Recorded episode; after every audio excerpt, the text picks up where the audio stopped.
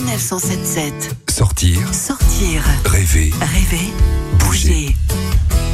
l'agenda. Au programme du week-end prochain, l'expo Joyeuse Transgression à Strasbourg, une découverte de Rouen à travers Jeanne d'Arc et un petit détour sur les terres du peintre Matisse dans l'Aisne.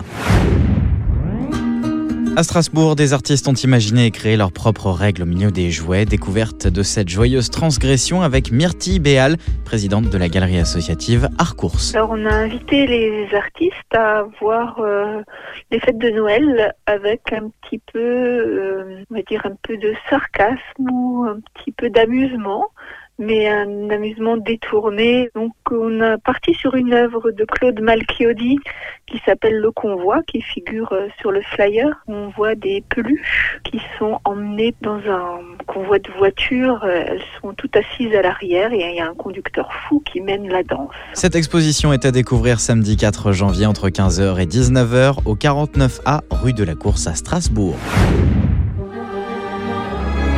La gastronomie médiévale associée pour la première fois une découverte de Rouen sur les traces de Jeanne d'Arc, personnage incontournable de l'histoire de France et de Rouen, puisque brûlée vive sur la place du Vieux Marché en 1431. Elle continue de susciter bon nombre de mythes et d'histoires. C'est donc l'occasion d'en apprendre un peu plus à travers les lieux clés de la ville et surtout de se faire plaisir avec un repas de style médiéval avec au menu terrine de sanglier, côte de cochon ou encore pommes et poires flambées. Rendez-vous samedi 4 janvier à partir de 10h30 à l'Office de tourisme de Rouen pour le tarif tout compris à partir de 34 euros.